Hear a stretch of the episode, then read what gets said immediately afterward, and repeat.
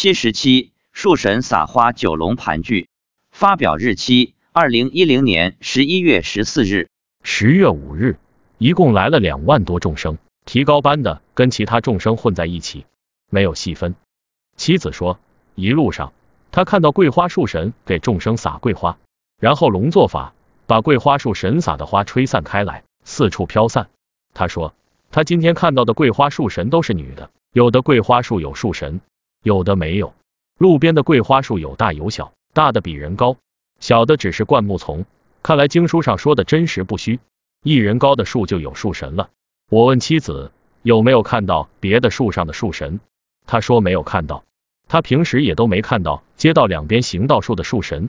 看来妻子之所以能看到树神，是观世音菩萨让他们示现出来的。今天九条龙又来了，住以后每次都来，直到送众生往生西天。他们把两万众生围在里面。妻子说，龙的形状今天是盘起来的。